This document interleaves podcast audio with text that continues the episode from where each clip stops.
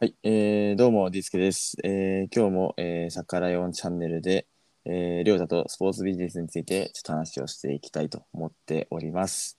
はい、えー、りょうたよろしくお願いします。お願いします。お願いします。はい。えー、今日はですね、まあ、スポーツビジネスって話もしてたんですけど、えっ、と、先日終了した、えー東京オリンピックについて、えーまあ、振り返り大反省会ということで話をしていきたいというふうに思います。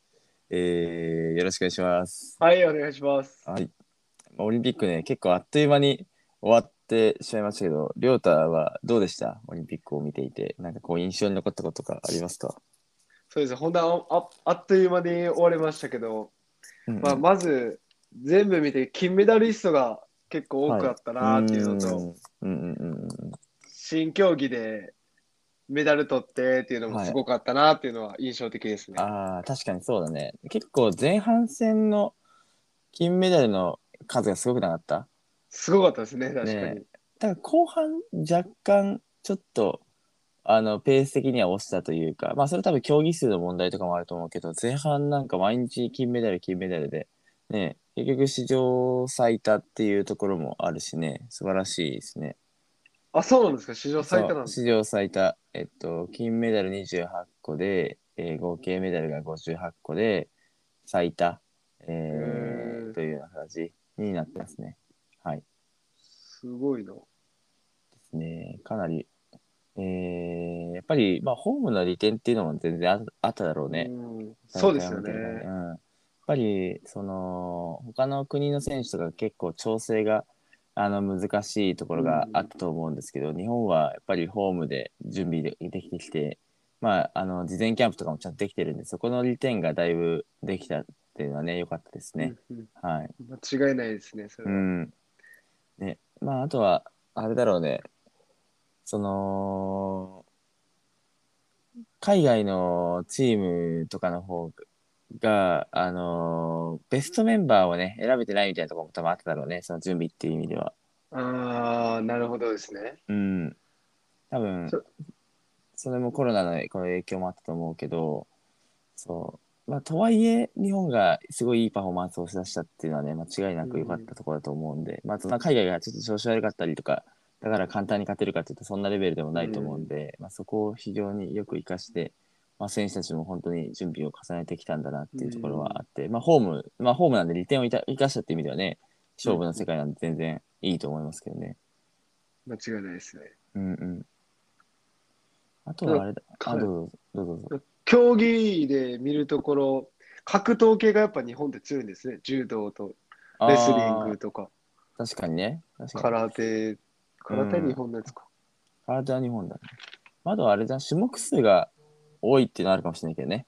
その種目っていうのはその中でので階級、体重の中での階級分けとか。あもしもし。なるほどですね。うん。そうだね。そこの階級分けが多いっていうのはあるんじゃないかな。まあ、柔道がね、12個メダル取ってるけど、まあ特にね、あの、阿部姉妹兄弟か、うんたところとか、本当すごかったなと思うしね。すごいですよね。兄弟でメダリねスト兄って。弟で金メダルはね、本当になかなか聞いたことがないというかね。ねすごい。いやあとは、結構新種目もね、なんかさ、あ面白かったよね。あの、そうでスすケねートボードとかね。ねスケートボード良かったですね。ね金メダルを3つ ?3 つか。すごいよね。しかも若いっていうのがすごいですね。ねみんやなっ。ぱりあんまり年齢が関係ない競技なんだろうね。こういうです競ね技っていうのは。うん。いやーむしろ若い方が体をうまく扱えるからいいというか、んそうで技すねで勝負できるような感じなんだろうね。いやー逆になんかこう、今回は、その新しい新生的な選手が結構活躍したけど、ちょっと期待された選手がね、負けちゃったりみたいなのもあってね、こですう、ね、ですね。大坂なおみ選手とうか、ん。あとは、まあ、内村航平選手とか、確かにあ確とかはに。何人か、なんか、あとは誰だろうな、何人かいたよね、ちょっと、瀬戸大也選手とか、なんかその辺あは、ちょあ、っと水、泳の。そうそうそうそうそう、ここはなんか、いけるんじゃん、優勝候補みたいな選手が、まあ、比較的ね、早い段階で負けちゃったりというかね、確かにそうですね。それはありますね。ね。なんだろうね、やっぱちょっと世代交代感が若干あるというかね、金メダリストの。うんそうですよね。うん。いやーそれはある気がするな。確かにそれはありますね。だからこうずっと、なんだろう、昔から知ってて金みたいな人ってそんな多くないんじゃん。この選手、そうですね。そう金を取るべくして注目されて、金を取りましたみたいなところとかっていうのは、まあ、卓球の、えーああ、卓球ね。そうだね、まあ、水谷選手とかの伊藤選手のペアとか、うんうんまあ、柔道で連覇してる選手、まあ、大野選手とか、まあ、そういうところとかはなんか勝つべくした感はあったけど他は多分新生というかね確かに言われてみると。新しいねああ、あとはほんまですね。サッカーどうでしたかサッカー惜しかったですね。いやーアセンシオがすごかっアセンシオそうだったねた。あ あれはすごい。いやでもあの大会あの1本だけだったっていうねあ、そうなんですうか。ん決勝も前半で変えられた中らしいし全然ダメだったらしいよそうなんです。そうその一発を日本その戦一に持本ってきた線のよ四線のなあの一番大事なところで出したの があれだったらしい。そうなんやでっぱあの一発はすごかったね。本当す。あスれはーパすごーいで。すね。ねあれ何もできへんですね。いやー、反転からシュートまでのね、振りの速さがね、早かったです速ねい。し、ポジショニングめちゃめちゃうまいな。よかったですね。うん。いやスペインは、スペインにはちょっとレベルが抜けてたな。強かったですね。強かった。ちょっと、日本のチームはなんかオリンピックレベルのチームって感じだったけど、スペインはちょっとやっぱユーロのレベルの選手だったね。ちょっと確かに確かに。他のチームもなんかそんな、まあブラジルそんなちゃんと見てないからわかんないけど、ブラジルも多分それぐらいのレベルがあったんじゃなかろうかという感じだね。そうですねブラジルとスペインの試合も、うんスペイン圧圧倒してましたね。えブラジル勝ったけどー、あ、。そうなんだ。はい。なるほど。決勝どうだったなんか、どんな感じだった試合内容的には。でもずっとスペインボール持ってましたね。えー、でブラジルが守ってで最後はあそうのです延長のカウンターで1本かそうです。えー、なるほどね決めれるチャンスいっぱいありましたよ。うーんなるほどねそこはブラジルもやっぱブラジルはやっぱ個人能力あるからねそこはそうですね。ねいやーまあそんな感じでねこのオリンピックもちょっとあっという間に終わってしまった感じがありましたけどこれをなんかねどう生かしていくのかとかはね、えーそうですね本当日本スポーツ界のねこれから挑むところですよね。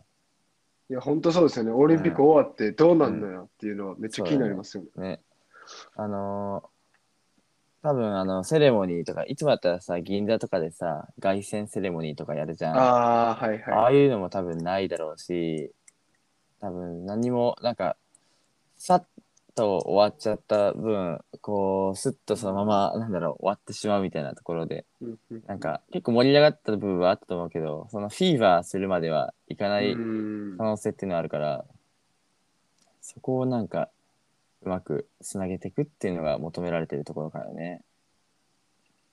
んなるほどですね。うんまあそこのなんか金メダリストとかはどんどんそのいろんなうん多分テレビに出るのもいいかもしれないし、なんかもっはと次の大会とかに人が集まるみたいなのもいいかもしれないし、うんまあ、ただ今ね他の競技大会とかもなかなか人が入れないからちょっと難しいかもしれないけど、ねなんかこの前とか俺 J リーグちょっと見に行ってきたんだけどあのー、エスパルスとマリノス戦が一昨日かなあったんだけどその時には、はいあの前田大然選手が試合出てたからあその時ーね試合前になんかエスパルスエスパルスの方もだったんだけどちょっとセレモニーがあったりとか前田選手出てきた時結構拍手したりとかなんかそういうのは結構お素晴らしいなとか思ったりしてて、なんかそういうのをちょっとの期間、ちょっとっていうかちゃんと続けていくあーですね。のですねは大事かな。なんかその文化的な部分というか、はいはい。選手をちゃんとオリンピックで出た選手だよっていうのをちゃんと捉えていくと言いますか。そうですね。うそのん、オリンピック出て終わりじゃないですもんね。そうそうそうそうそう。なんか結構そういうのってさ、割合なんかちゃんとやらないとさ、あっという間に過ぎちゃうからさ、例えばあのラグビーのワールドカップとかも盛り上がったけどさ、うん結構スッと行ってさでラグビーのリーグ作るっていう話になった時にコロナでちょっとそれも止まっちゃってみたいな、はいやっぱ流れで一気に行くしかないとね、うん大変だと思うんでいや、確かにそうですよね。テレビになんかこう、出えへんくなった瞬間、なんか忘れらられるといそううそかう。そうそうそうそういやマジでそうなるからなんか普通のそのコアファン以外の一般の人まあコアファンは多分ずっと見る人はいると思うんだけど一定数その一般の人はそうなった瞬間すぐ忘れちゃうからうんあとやっぱオリンピックの時だけね、ちょっと注目されるみたいな競技もやっぱりあるわけだね、その競確か技ににそようっでてすねは。そう。だからそれを、やっぱいつも、まあ日々の毎週の試合とかに人が集まるようにするためには、まあここから、あのー各、まあ選手自身もそうだけど、競技団体とか、そのリーグとかもね、考えないといけないところだからねうんう。んうんいやー、そこはし確かかにも今めっちゃ難しいからね、条件的にはそのコロナで人が入れないっていうのがあるから、そこは工夫しないといけないところかなと。そうですねう。ん。まあ SNS でどんだけフォロワー増やしたかっていうのもあ、それもあると思う間違いあない。りますよね。うん。このそうオリンピそッうクそうそうそう。結構選手でうまく使ってる人も多かったから、なんか、Twitter とか、なんかね、TikTok とか結構やってた選手も多かった気がするし、そうなでんすかよそねれ。を、いや、うまく生かしていくっていうのは、いや、絶対やんないといけないところだと思うけどね。そうですよね。うんいやーあとはパラリンピックもね、また来週から、はいは来週、再来週か、始まるんで、そこまでやって、一応、オリパラの完結っていう感じなんで、そうですね。うん。そこはちょっと、まあ楽しみにしたいですね。そうですね。もう一回盛り上げてそうね、いかんとダメですよね。そうだね。で、多分本当になんか結構試されるのは、まあ、このオリンピック・パラリンピック終わった後もそうだし、その、なんだろう、コロナがある程度落ち着いた時に、なんかそのスポーツどうなってるっけっていうのを多分検証するタイミングがあるから、その時が本当に勝負かなと思って、はいはい。うん、ちゃんと有観客になった時に、じゃあ、えっ、と、今回盛り上がった競技、お客さんちゃんと入ってますかっていうところだよね。うんうんうん、スケートボードをなんか公園残すっていう風になったけど本当にそこ盛り上がってますかみたいなね、うん。確かに。スケートボードが盛り上がりそうな気がするけどなんかそれをいろんな競技が検証していくってことは大事かなと思いますね。間違いないですね。うん、やっぱスケートボードとかなんかそういうかっこいい競技は多分みんな人気出ると思うんだよね。ですね。うん若者がやりますよね。そうそうそうそうそう。スポーツもやっぱこうやって競技もどんどん新しくなってくるところだからさ、なんかそこはなんか時代に合わせたね、あうのん取り上げ方とかをね、していきたいと、していきたいよね。そうですねう。ん、なんかいつまでも昔からの競技とか、昔からだとルールとかでここだわりするもないと思って、多分もっと見やすいとか楽しいとか、面白いような競技にルール変えてきてもいいとは思うかな。確かにそうですね。はいはい。そんな感じですね。オリンピックに関しては、ちょっとこれからがスポーツ業界の、そのね、人が、その自分の好きな競技とか担当してる競技を、いかに盛り上がりを継続させたりとかできるかっていうのが本当に勝負になると思うんで、はい。でまあ、しっかり頑張った選手たちのその活躍を無駄にしないためにも、これから、ちょっと勝負の1年ぐらいが始まりますって感じですね。はい。はい。では、今日はそんなところで収録の方を終わりたいと思います。ちょっと新しい形式の、えー配信をしてみようというところでやっていきますので、また皆さんもよかったら聞いてみてください。はい。えー、で、りょうたん、ありがとうございました。はい。ありがとうございました。はい。お疲れ様です。はい。お疲れ様です。